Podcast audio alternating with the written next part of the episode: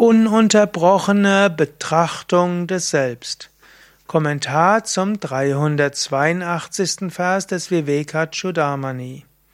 Shankara schreibt: Eka etam achinnaya vritya pratyayantara shunyaya ulekhayan vijaniyat swasvarupatayas putam.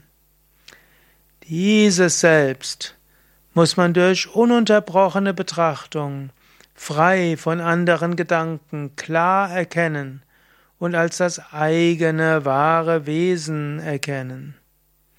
Diesen Etam sollte man erkennen wie Janiyat mit einem Bewusstseinsstrom Vritya, also durch einen Vorgang der Vrittis, der Gedanken, Achinaya ungeteilt.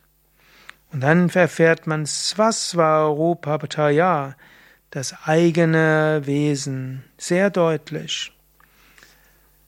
Richte dein Bewusstseinsstrom in Richtung Selbst. Spüre dein Selbst, erfahre dein Selbst. Und das geht eben in den zwei, in den zwei Schritten, die er ja im letzten Vers beschrieben hat. Der erste Schritt ist, Wahrnehmen das Wahrnehmbare.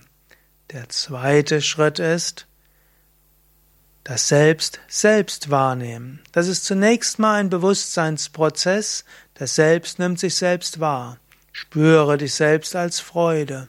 Spüre dich selbst als Wissen. Spüre dich selbst als Bewusstsein. Mache dir dich selbst bewusst als Bewusstsein. Dort richte deine Aufmerksamkeit hin. Während der Meditation meditiere darüber. Wenn du heute noch nicht meditiert hast, dann mache deine Meditation so.